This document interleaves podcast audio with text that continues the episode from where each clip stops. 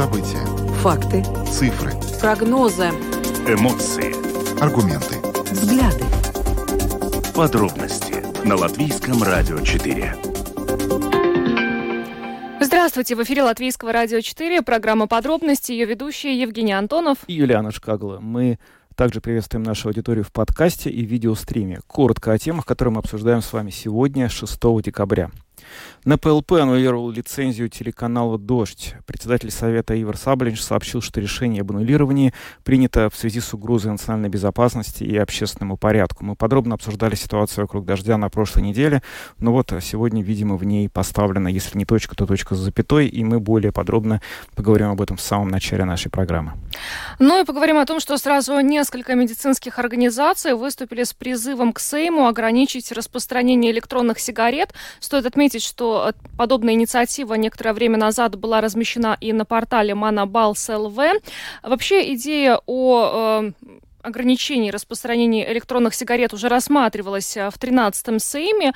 А сейчас ее остается утвердить только в последнем чтении 14-му Сейму. И сегодня мы более подробно эту тему обсудим, учитывая, что как раз сегодня этот вопрос обсуждался также в парламентской комиссии по трудовым и социальным вопросам. Еще одна интересная инициатива набрала 10 тысяч подписей на портале общественных инициатив. Это была инициатива за увеличение минимальной ширины парковок. Цель этой инициативы – уменьшить количество ДТП на общественных парковках и облегчить жизнь как водителей, так и государственной полиции, которые смогут направить свои ресурсы и силы на более важные вопросы безопасности дорожного движения. Подробнее об этой инициативе поговорим сегодня. Ну и э, также обсудим, что юридическая комиссия Сейма сегодня решила не продолжать начатую 13-м парламентом парламентом работу над законопроектом о гражданском союзе. А, впрочем, представители Министерства юстиции считают, что государственные законы не допускают э, возможности неподчинения постановлениям Конституционного суда. Такое решение Конституционного суда у нас есть. И сегодня о том, а, чем вообще грозит э, решение юридической комиссии не продолжать а, работать над этой инициативой дальше, мы обсудим с юристом. Ну и добавлю, что видеотрансляция программы «Подробности» доступна на домашней странице Латвийского радио 4 lr4.lv, на платформе РусЛСМЛВ, а также в социальной сети Facebook, на странице Латвийского радио 4 и на странице платформы РусЛСМ. Слушайте записи выпусков программы «Подробности» на крупнейших подкаст-платформах. Наши новости и программы также можно слушать теперь в бесплатном мобильном приложении «Латвия с радио». Оно доступно в App Store, а также в Google Play. Ну а далее обо всем по порядку порядку. Самые важные темы дня. Подробности –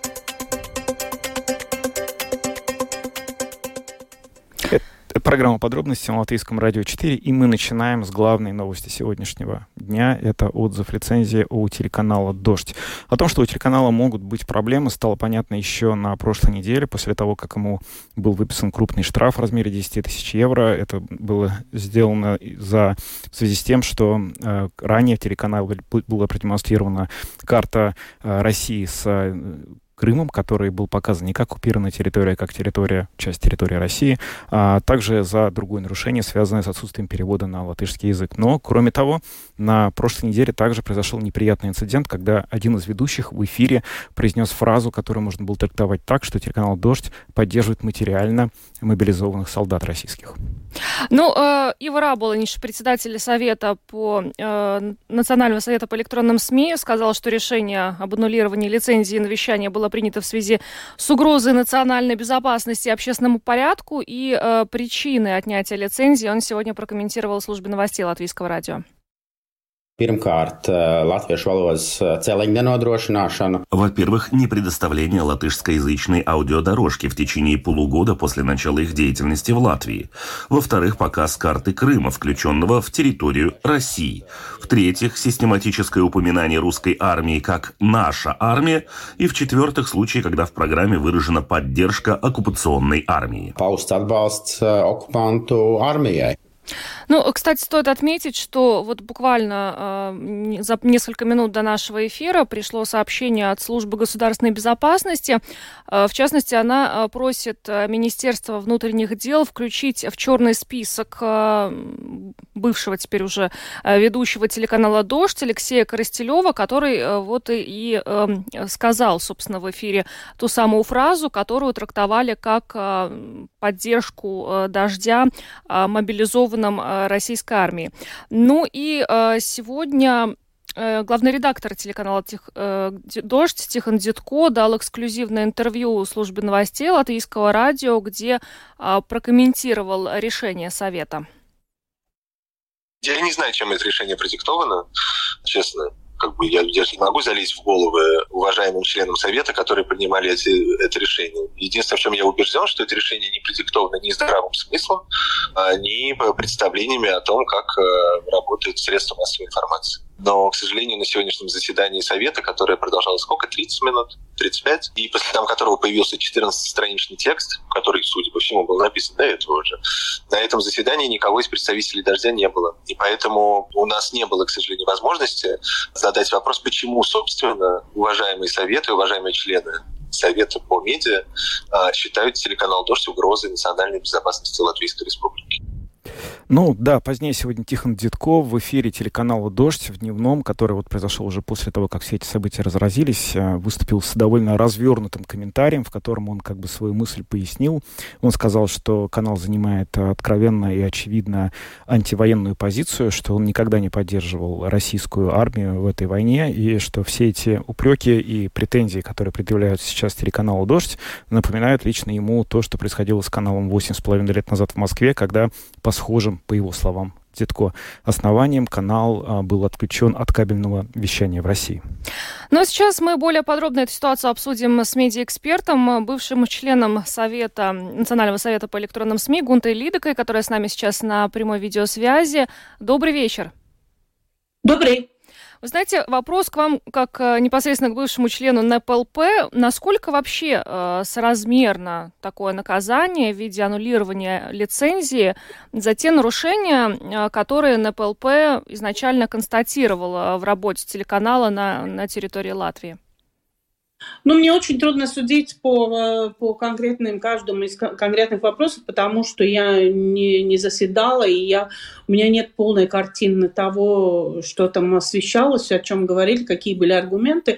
Мы прочитали те документы, которые мы видим публично, э, но я, я не буду об этом судить, потому что я думаю, что это вопрос более более сложный, чем мы вот пытаемся его показать, потому что если смотреть с точки зрения, э, ну, э, те, э, скажем, тех вещей, которые появились в эфире канала, который изначально был каналом российским, то те, конечно, нарративы, которые появились в канале, конечно, ну, соответствует тому, что это противоречит тем интересам латвийского государства, которые сейчас в военное время мы, мы, мы понимаем, что это политические решения, э, решенные в военное время борьбы Украины с Россией. И э, телеканал «Дождь» является телеканалом, который изначально работал в России, который российским, являлся российским каналом. Конечно, к этому каналу относится очень болезненно и очень-очень осторожно, имея в виду то, что сейчас идет война между Россией и Украиной. Поэтому я бы не сказала, что то, что говорил главный редактор «Дождя», вопрос, который связан вот с, с тем, что называется, называется, ну, скажем так, качественные традиционные представления о медиах.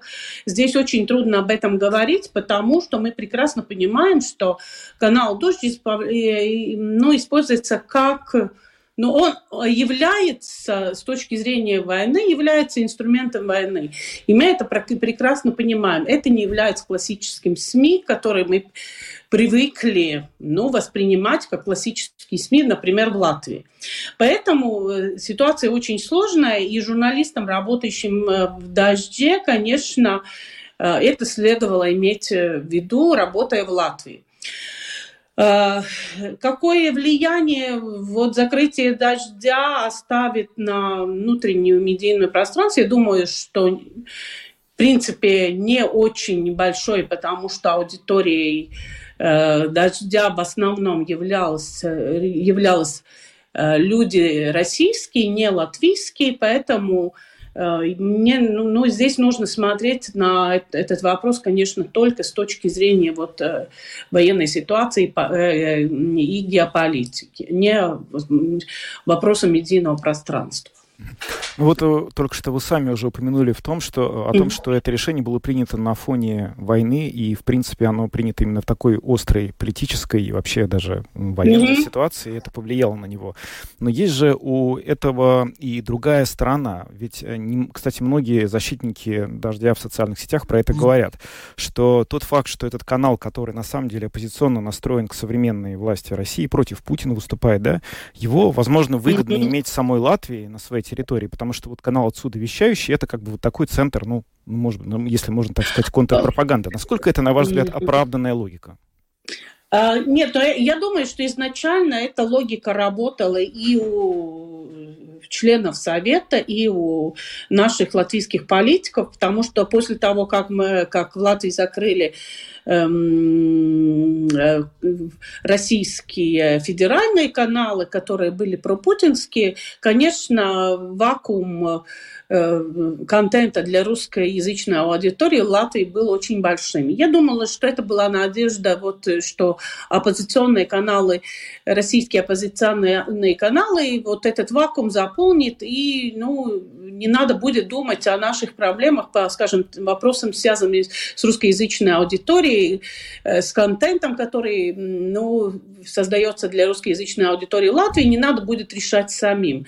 Но оказалось, что этого не получилось, потому что изначально я думала, что этот э, расчет был таковым. Но не получилось, потому что мы видели, что и мы видим по, и по исследованиям, что аудитории, в принципе, все равно уходят в социальные сети, в интернет э, русскоговорящие, и что она не сильно Э, склонны смотреть э, российские оппозиционные каналы. Поэтому ну, здесь, конечно, не получилось так, как э, скажем так, наша, наша политика надеялась, поэтому я думаю, что у нас есть сейчас две, две проблемы, что одна проблема, что у нас вакуум рус, контента русскоязычного в Латвии уменьшается, и мы не решили проблему, как э, нам разговаривать с русской аудиторией в Латвии до сих пор.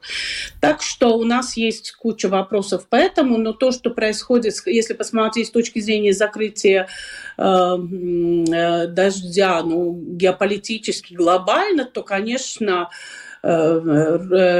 российской аудитории. Мы не говорим о латвийской аудитории, здесь мы говорим о российской аудитории. Российская аудитория э, получает меньше возможности услышать какими-то способами какие-то другие, другие мнения, другие взгляды. И, ну, это вопрос, конечно, ну, головная боль тех, которые волнуются за аудиторию российскую.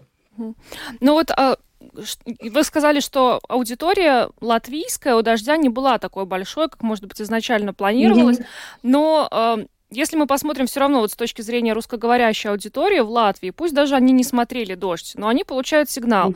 Э, в Латвии российские э, пропагандистские каналы запретили, но между тем и оппозиционный телеканал тоже запретили. И в таком случае у людей может возникнуть вопрос, а что тогда можно, если и, и то нельзя, и это нельзя? А, я думаю, что можно, нельзя, если мы, если мы смотрим с точки зрения э, всего, что происходит в России, что производится из России и, в России, то мы, конечно, все прекрасно понимаем, что настороженность в Латвии очень сильная и большая, и здесь мы с этим ничего не сделаем. Другой вопрос, э, как мы вообще собираемся общаться с нашей э, аудиторией здесь, в Латвии. Я считаю, что это самый главный вопрос. Что можно, что нельзя. Конечно, э, у нас есть закон, который запрещает э, ну, агитацию за какие-то военные действия. Конечно, ну, тут, там нужно смотреть интерпретации, как это воспринимается. Мы видели, что в этих контентах есть определенные нарративы про, про российские, ну, в конкретных тех нарративах, за которые эм, э, канал наказали, но насколько это ну, соответствует тем, может быть, глобальным интересам э, коммуникации с российской аудиторией, мне очень трудно судить, пусть там политики э, и геополисты анализируют и судят, но я думаю, что Э, ну, у нас сейчас в Латвии, и не только в Латвии, э, вот в, этой, в рамках этой войны, сейчас очень трудно решить, особенно для журналистов, э, кем быть воен, ну, скажем так, во, во, военным, который воюет на войне или является журналистом. И здесь, я думаю, что у нас большая проблема, и, и здесь нужна большая дискуссия. У нас уже было ряд дискуссий в журналистской среде Латвии, ну, как себя чувствуют журналисты, что им можно, что нельзя. Я думаю, что на этот вопрос сейчас кто-то вряд ли абсолютно конкретно ответит, потому что такой, ну, скажем, профессиональной дискуссии об этом э, до сих пор такой глубокой не было. Э, просто мы каждый самоцензурно воспринимаем, что, мы, что нам можно, что нельзя, э, о чем мы можем говорить, о чем не, не можем говорить, потому что если ну, я сама только что смотрела, ну, недавно Э, по BBC на английском языке интервью э, на Хартоке, где интервью было с, э, с депутатом Российской Думы. Я думаю, что вряд ли в Латвии у нас такое было возможно, потому, поэтому здесь вопрос тех линий, что нам можно или нельзя в военных условиях, у нас этот вопрос не дискутировался и не решен до сих пор. И каждый каждый из нас э, воспринимает это немножко по-другому, я полагаю, и вот э, но такого единого мнения по этому вопросу у нас нет. Ну вот вы уже несколько раз упомянули, что теперь возникает вопрос о создании контента на русском языке для местной аудитории. Mm. На самом деле было ощущение, что когда телеканал «Дождь» только появлялся в Латвии, был довольно серьезный расчет на то, что это дефицит информации на русском языке. Телеканал «Дождь» и, возможно, другие СМИ, приезжающие в Латвию, смогут восполнить. Теперь как будто бы эта иллюзия испарилась, и возникает, опять же, проблема этого дефицита. Какое, на ваш взгляд, теперь да. действия, какие действия должны принимать правительство, новое правительство Латвии, чтобы эту Но... проблему решить? Ну, если мы смотрим с точки зрения ну, каких-то данных, аудитории и вообще то, что происходит, и сколько у нас пользователей русского языка, мы прекрасно знаем, что в Латвии сейчас ну, родной язык русский 36% в Латвии людей, которые говорят на, рус, на русском.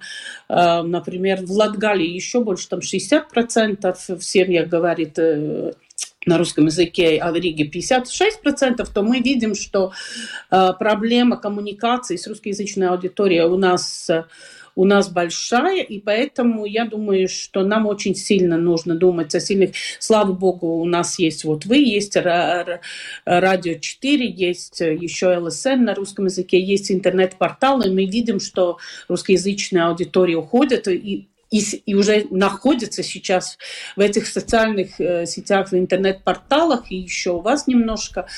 Так что нам очень сильно нужно думать о усилении, я думаю, в общественных СМИ, тоже вот коммуникацию с русскоязычной аудиторией. И, конечно, решать вопросы особенно по Латгалии, по по Риге мы видим э, и э, с точки зрения политики, как, как, как пользователи используют те или другие, политики используют те или другие коммуникационные каналы, мы видим, что как эта коммуникация проводится. Мы видим, что русские аудитории уходят в YouTube, уходят в другие форматы, в Instagram, в TikTok. Мы видим, что Э, еще один очень парадоксальный факт, что э, Латвия является самой первой страной по пиратству э, в Европе. Очень многие используют нелегальные контенты, что не способствует развитию наших легальных медиа, медиа организаций. Поэтому я думаю, что это вопрос очень-очень-очень серьезный и с точки зрения безопасности в том числе, потому что Э, эта информация необходима, и ее нужно создавать. Ну что ж, большое вам спасибо за интервью и за то, что подключились э, к нашему эфиру. Гунта Лидока, медиаэксперт, э, была с нами на видеосвязи. Благодарим вас и хорошего вечера. Вам также. Спасибо. Спасибо. Ну, Гунта Лидока и как медиаэксперта, как бывший член Совета Национального совета по электронным СМИ прокомментировал нам ситуацию с телеканалом «Дождь». Ну и, и действительно трудно не согласиться с тем, что он отмечает. Сейчас э, мы э, живем, работаем в военное время, поэтому нужно очень аккуратно вообще следить за тем, что ты делаешь, что ты говоришь и так далее, потому что любой такой момент может быть воспринят очень болезненно. Это, наверное, самая сложная вообще сторона во всей этой истории, потому что к ней подходят, когда пытаются сейчас как-то оценить решение латвийского регулятора или защитников, и противников телеканала «Дождь». А, часто говорят про то, оперируя какими-то конструкциями мирного времени. Например, вот а, кто против свободы слова? Ну, конечно, все за свободу слова. Вопрос в том, что когда возникают а, события такого масштаба и такого, в общем, выяснил слова чудовищности, как то, что происходит сейчас в Украине, и когда общество воспринимает это настолько остро, как это происходит здесь, в Латвии, а, просто неизбежно, не то, что как бы нужно отказываться от каких-то принципов работы общественной жизни, но просто неизбежно, что а, фокус а, общества меняется, и на первое место приоритетом выходят другие какие-то вопросы, и отношение к старым становится немножко другим. Возможно, вот это все как-то и стало причиной того, что сейчас возникла такая э, очень неприятная ситуация, в общем, для телеканала, для коллектива, и, в общем, будем смотреть, как они из нее будут выходить дальше. Ну а пока переходим к следующей теме. Поговорим о том, что ряд э, медицинских организаций и детская больница обратились к Сейму с просьбой ограничить распространение электронных сигарет. Э, в частности, это связано с тем, что несовершеннолетние дети э, используют, покупают эти электронные сигареты, так называемые фломастеры с ароматизаторами. И, в общем-то, все это привело к тому, что медики, особенно пульмонологи, иммунологи уже начинают бить тревогу. И, кстати, подобная инициатива некоторое время назад была размещена и на портале Манабалс ЛВ. А сегодня этот вопрос рассматривался уже непосредственно в 14-м Сейме, а, в комиссии Сейма по труду и социальным делам. И с нами сейчас на связи ее председатель Инга Берзиня. Добрый вечер. Добрый вечер. Скажите, пожалуйста, ну... Добрый э, вечер. Да, добрый вечер, мы вас слышим. Скажите, пожалуйста, э, как сегодня на заседании комиссии продвигался вопрос, э, связанный с ограничением распространения электронных сигарет, потому что мы знаем, что он рассматривался уже в 13-м парламенте, но теперь 14-му Сейму предстоит ну, утвердить или не утвердить эти поправки уже в окончательном чтении? Да, а, ну, сегодня в нашем собрании, как вы, наверное, уже слышали и увидели, в принципе, все депутаты комиссии а, а, как бы голосовали за то, что этот а, законопроект а, очень важный и необходимо его утвердить а, 14 Сейму как можно быстрее, потому что это очень важно, чтобы электронные Э, сигареты э, не были бы так доступны, особенно нашему юному поколению, потому что сегодня они в школах э, очень распространены, и это очень важно для здоровья и благополучия нашей молодежи.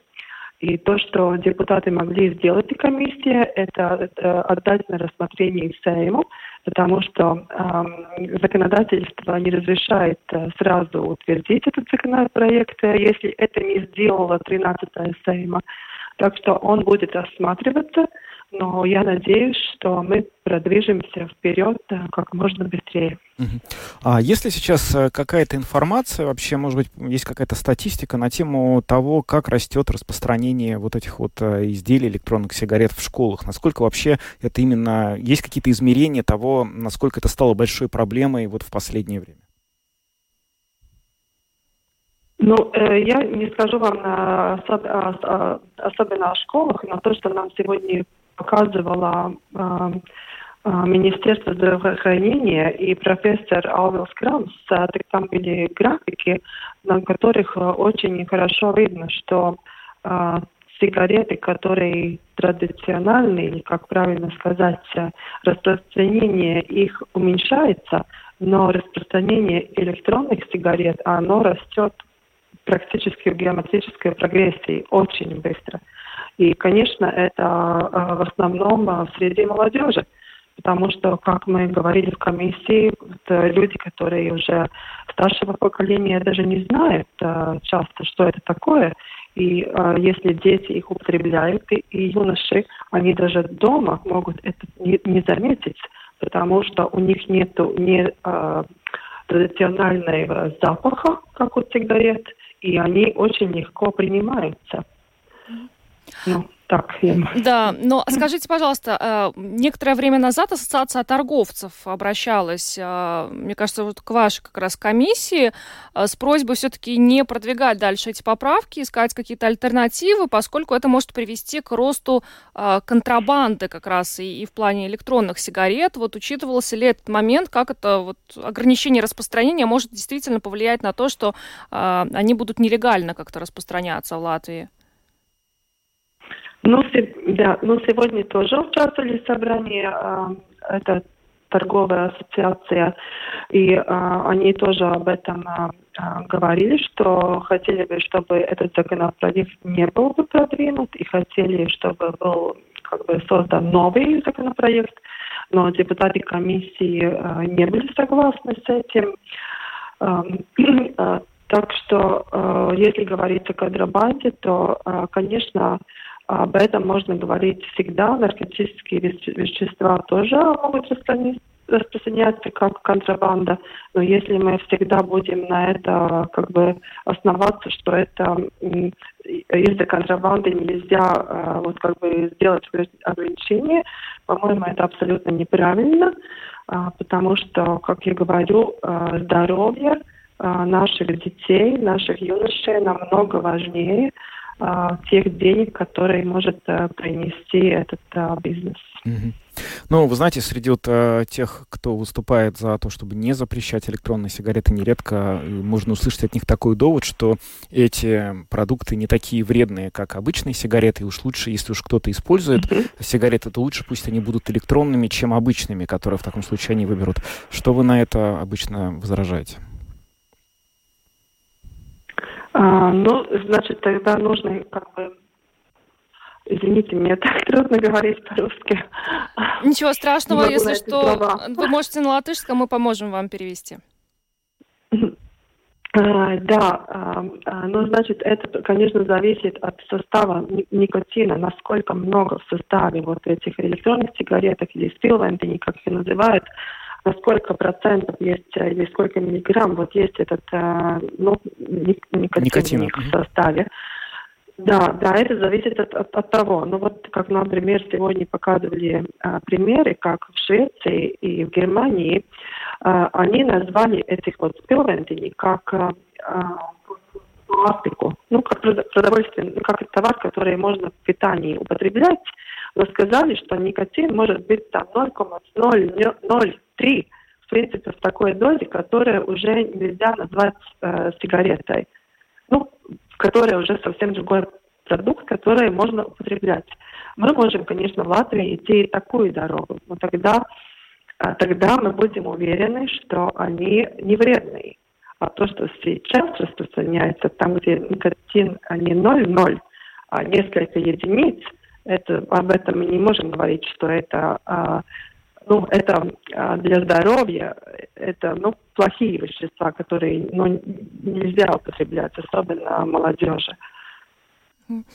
Скажите, планируется вообще ограничить все абсолютно электронные сигареты или будут какие-то а, будут какие-то еще и здесь э, варианты, то есть не, не полностью будут ограничены? Ну, знаете, я, знаете, знаете, знаете, я думаю, что вариантов будет э, очень много, и э, как бы будут разные мнения, потому что сейчас этот законопроект пойдет в Сайм, и можно будет прислать свои предложения.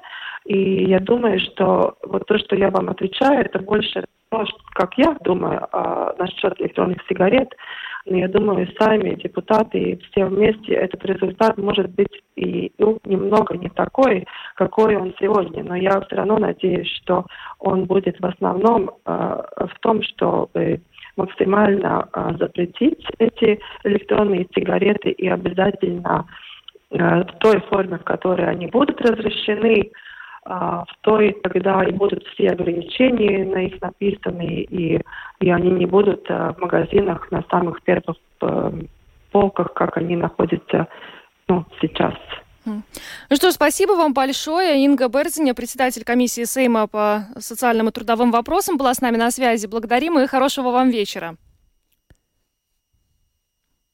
Ну, очевидно, 14-й э, Сейм примет в окончательном чтении ограничений распространения электронных сигарет. Вопрос только в каком виде это будет. Будут запрещены абсолютно все электронные сигареты или будут какие-то исключения? Э, ну, в общем, остается дождаться каких-то уже конкретных предложений, а, прежде чем э, парламент в окончательном чтении все это примет. Стоит добавить, что о таких мерах, ограничениях сейчас думают и многие другие страны, в том числе наши соседи в Эстонии. У них тоже обсуждаются меры по запрету или какому-то ни было ограничению обращения электронных сигарет, потому что это реально стало очень большой проблемой в среде молодежи. Ну а мы двигаемся дальше. Поговорим об инициативе на Банабал СЛВ, под которой было собрано 10 тысяч подписей. Она касается увеличения площади парковки. И, кстати, инициаторы этой инициативы – страховщики транспортных средств. И э, связано это с тем, что, в принципе, очень большое число ДТП как раз совершается э, на автопарковках. Э, поэтому страховщики предлагают таким путем эту проблему решать. И с нами сейчас на связи председатель правления Латвийского бюро страховщиков транспортных средств Янис Абашин. Добрый вечер. А, добрый вечер. Говорите чуть громче, пожалуйста. Мы вас, наверное, плохо слышим. Янис? Да, да, добрый. Да, добрый вечер, Сергей, слышим. Добрый вечер. Скажите, пожалуйста, ну вот вообще у вас наверняка есть данные по статистике, э, насколько удельный вес ДТП, которые совершаются на парковках, он вообще э, больше или, скажем, такой же, как других ДТП, которые совершаются не на парковочных местах?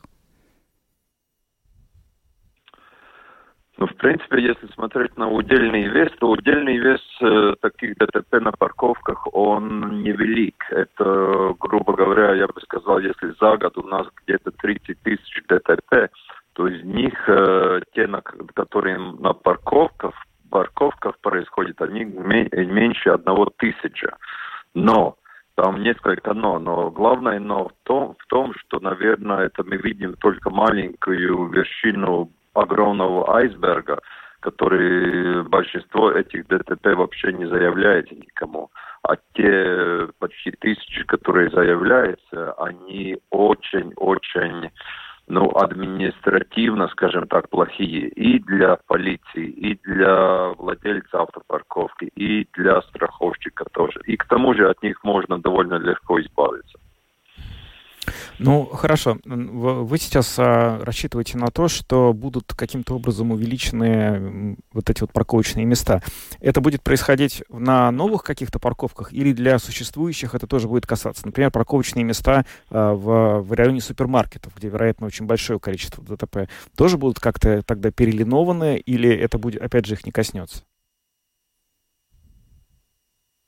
Ну, я бы сказал так, э, главное это, конечно, чтобы это коснулось новых. Потом насчет тех, которые уже существуют, там, наверное, можно сделать так, если там происходит какая-то перестройка или заново эта линия рисуется, ну тогда и заново можно делать по-новому. А чтобы специально переделать эти экзистирующие уже на новые, на новые размеры, ну, я думаю, это дороговато и не стоит, не стоит, э, ну, вряд ли стоит это делать. Но когда владелец парковки что-то там меняет, ну тогда пусть уже делает заново то есть по-новому. Но вы наверняка проводили какие-то расчеты, да, прежде чем э, предлагать вообще увеличивать эти парковочные места. Расскажите, пожалуйста, об этом.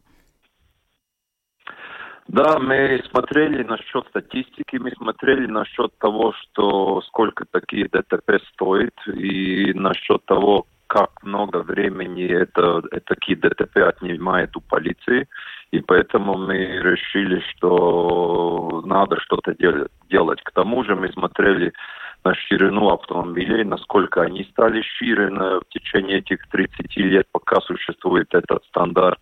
Там тоже мы видим, что автомобили в течение этих нескольких десятилетий стали шире на несколько, от, не знаю, несколько сантиметров от, до там 30-40 сантиметров, та, та же модель. Мы смотрели на международные, скажем, э, что у нас у соседей творится, какие стандарты там и что там люди делают. Так что мы смотрели на очень много разных вещей. Но главное, надо понимать то, что административно вот такие маленькие ДТП, где, скажем, средняя выплата в таком ДТП, ну, 200, 300, 400 евро, не больше, но сколько ресурсов на это уходит, это огромные ресурсы. Это ресурсы страховой компании, это ресурсы полиции, это самое главное. Полиция выезжает, вынимает э, камеры, смотрит, что там произошло, кто виноват и так далее. Владельцы этих торговых центров тоже занимается и э, отвечает полиции, отвечает страховым компаниям. И, в принципе, получается, все там, не знаю, несколько разных организаций работают, и, и выхлоп из этого компенсация 200 или 100 евро. То есть, ну, административно эти расходы огромные. И от них довольно легко можно избавиться, избавиться, если мы делаем эту парковку, ну, немножко шире. Не надо там на полметра шире, ну, немножко 10-20 сантиметров шире. И уже мы что-то выигрываем. Ну вот э, вопрос о ресурсах и о средствах, он очень важен, ведь всегда вот вы предлагаете эту реформу, которая на самом деле, ее, за нее, грубо говоря, должен кто-то заплатить. Например, будет введена, э, введен норматив, что парковочное место должно стать шире. Это значит, что физически, например, на парковке супермаркета этих мест станет меньше. Получается, супермаркет недополучит прибыль от э, покупателей, которые приедут. Или, например, на парковке многоквартирного дома станет меньше площади для того, чтобы построить строить парковочные боксы. Эти парковочные боксы тоже станут дороже. И не получится ли, что в итоге эта прекрасная, очень правильная инициатива обернется тем, что платить за нее придется потребителям, которые, собственно говоря, э, приезжают э, в те же магазины или заселяются в эти квартиры? Ну, вот насчет магазинов я с вами совсем не согласен, потому что, во-первых, э, надо подумать вообще, как эти парков, парковочные места устроены, и очень часто просто делая эти парковочные места в елочку, мы выигрываем даже больше парковочных мест, чем сейчас. И к тому же я, я, например, знаю лично сам несколько водителей, которые отказываются ехать в какой-то торговый центр просто потому, что там парковка ужасная очень, очень узкая и не заехать в нее. И они просто туда не заезжают. То есть я даже думаю, что если парковочные места хорошо сделаны, есть, у нас есть хорошие примеры, э, новые, новые торговые центры, которые делают шире эти парковочные места уже сейчас. Туда люди едут с удовольствием. Если там парковочные места, места очень узкие, я думаю, что этот торговый центр не выигрывает. Он просто проигрывает из-за того, что парковка узкая. То есть насчет парк... Э, торговых центров я с вами не согласен насчет э, домов, многоквартирных домов, ну да, там, наверное, надо подумать. Но там у нас, э, там у нас вообще немножко бардак с парковочными местами, и там даже если там пожарникам надо проехать, там тоже не всегда можно проехать. Так что там, там тоже, там, я бы сказал, много о чем надо задуматься и продум, продумать, как парковку устраивать э, вот в этих жилых кварталах. Ну, насчет того, что если там будет на 10 сантиметров шире парковка, ну, я не уверен, что будет намного хуже. Там просто заново надо подумать. Там много бардака, я бы сказал. Ну и в завершение у меня еще вопрос. Я помню, что некоторое время назад э, бюро страховщиков транспортных средств уже поднимало эту тему о том, чтобы расширить эти площади парковки. Э, тогда законодатели не отреагировали, поэтому пришлось э, уже действовать через Монобал СЛВ? И, или почему? И, и каких сейчас результатов вы ждете? Потому что, очевидно, эта инициатива уже дальше попадет в парламент. Да, в тот момент мы сами обращались э, к нескольким министерствам, которые вроде за это отвечают, но министерства, э, те министерства не захотели как-то инициативу проявлять и дальше это дело как-то оттолкнуть. То есть и Латвии стандарт тоже как бы не, не очень хотел что-то что менять, и все это так, так и осталось, в принципе, без изменений. Но и мы решили, что если мы с бюрократами не можем так напрямую, и они не откликаются на, на такую вроде хорошую, хорошую инициативу, ну тогда мы пойдем вот таким путем, пойдем через Манабалс и к нашей инициативе еще добавим инициативу вот, э, как минимум 10 тысяч э, автоводителей, может быть, не только автоводителей. Ну и сейчас то, что мы будем делать, мы заново будем поднимать эту проблему, заново будем, э, будем вместе, не знаю, с полицией, еще с кем-то разговаривать с законодателями. Ну, посмотрим. Вторая попытка не питка, скажем так. Ну что ж, э, спасибо вам большое. Яни Сабашин, председатель правления Латвийского бюро страховщиков транспортных средств, был с нами на связи. Хорошего вечера вам.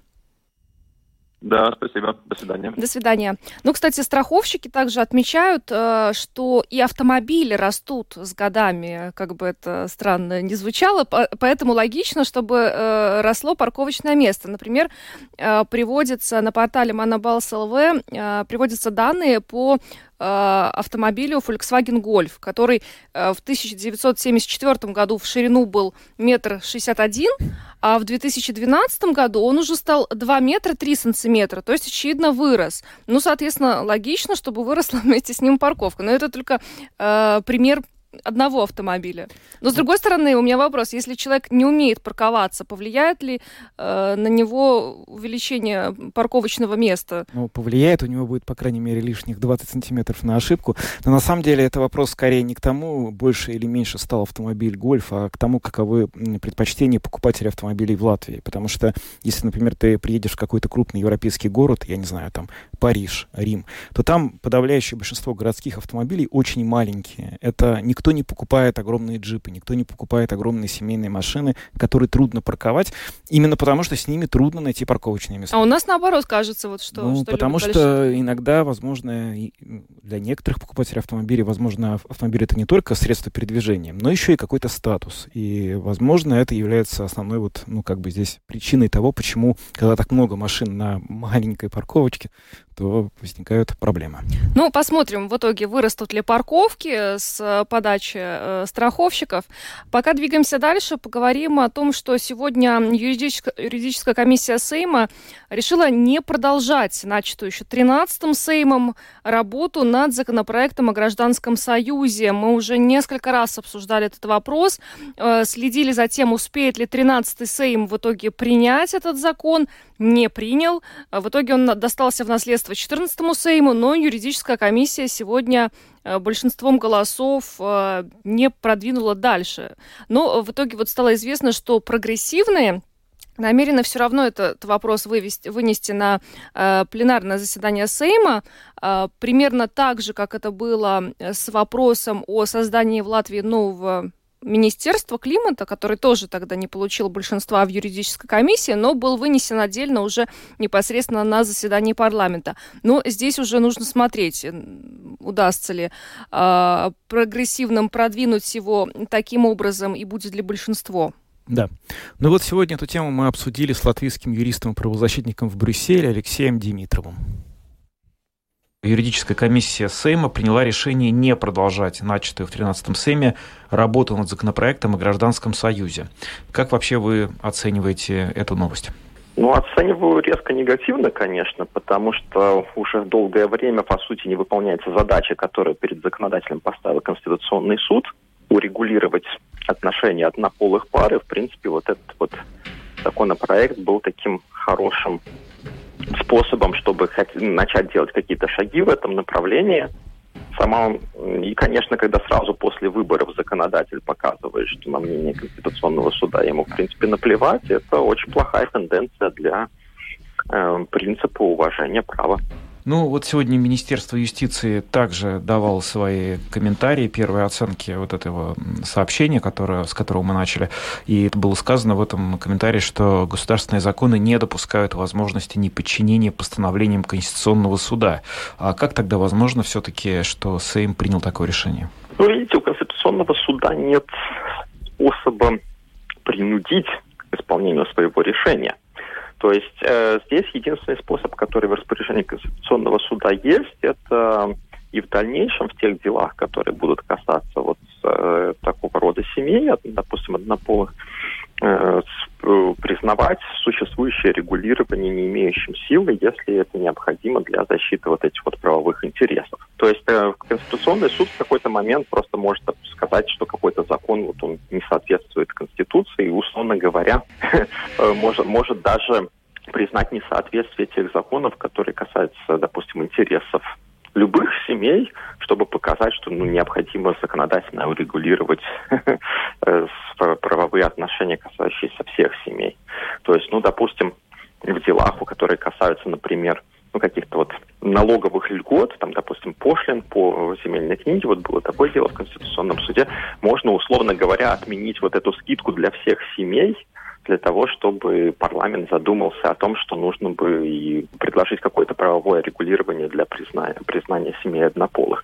Но ну, я надеюсь, что до этого не дойдет, что все-таки сами поймут все эти риски. То есть, да, действительно, сейчас вот этот конкретный законопроект, он не будет, он не будет оставаться на рассмотрении, но в тот же самый момент, в принципе, любые депутаты парламента могут внести на, на рассмотрение новый законопроект. Это может сделать новое правительство, которое будет создано. То есть, в принципе, у, еще шансы у парламента есть, чтобы исполнить решение Конституционного суда. Какой вариант разрешения нынешнего конфликта вам видится наиболее вероятным? Потому что действительно ведь э, Сэм однозначно дает понять, что он не намерен исполнять решение Конституционного суда. Что сделает суд? Э, просто не будет обращать внимания на это? Я думаю, что судебная власть сможет адекватно на это ответить. Это касается не только Конституционного суда, но и, допустим, судов общей юрисдикции, административных судов. В частности, уже есть прецеденты, когда признавалось фактическое наличие семейных отношений в деле о, допустим, об однополых союзах, и как раз там была ссылка постоянно на решение Конституционного суда. То есть, по сути, уже есть некоторое количество пар в Латвии однополых, чей статус как семьи признан государством в лице, в лице судебной системы. То есть остается сделать еще один шаг, а когда те же самые пары, которые уже признаны семьей, они будут приходить в суд в связи с тем, что им отказывают, там, допустим, в какой-то льготе или в каком-то праве, то тогда просто суд скажет, ну как же вы уже в лице государства являетесь семьей, поэтому, конечно же, э, принимая во внимание принцип недискриминации, эти же льготы, эти же права вам полагаются. Другое дело, что, конечно, это такой процесс, когда, к сожалению, пока что каждой конкретной паре вот, нужно непосредственно обращаться в суд за защитой своих прав. Но я допускаю, что через какое-то время, когда таких случаев будет больше, если не будет какого-то каких-то позитивных шагов со стороны парламента, то просто государственные органы для того, чтобы избавиться от риска судопроизводства, который они могут проиграть, они просто с самого начала будут говорить, что вот да, у нас уже такой прецедент был, и мы, соответственно, в этом конкретном случае, в случае конкретной пары, тоже его принимаем во внимание и сразу вот даем им какие-то права или какие-то льготы, не дожидаясь рассмотрения в судах. То есть это способ такой, который, конечно, не настолько заточен под то, чтобы защищать интересы всех в обществе, но в принципе это возможно. Но опять же я повторю, что я все-таки надеюсь, что парламент изменит свою позицию, и когда в следующий раз такой законопроект поступит на рассмотрение, уже не унаследованный от предыдущего Сейма, то все-таки отношение к нему будет другое, потому что решение судов все-таки надо исполнять. Латвийский юрист Алексей Демитов прокомментировал для нас решение Сейма не рассматривать законопроект о гражданском союзе. Он тоже предположил, что Сейм вернется к рассмотрению этой инициативы, но однако для этого нужно внесение нового законопроекта. Ну, у Сейма, по сути, особой выбора нет, учитывая, как сегодня сказали представители Министерства юстиции, что нельзя просто так не выполнять решение Конституционного суда. Ну, в общем, посмотрим, как парламент дальше с этим будем, будет разбираться. Но мы на этом программу подробности завершаем. С вами были Евгений Антонов, Юлиана Шкагла, звукооператор Яна Дреймана, видеооператор Роман Жуков. Хорошего вечера и до завтра. До свидания.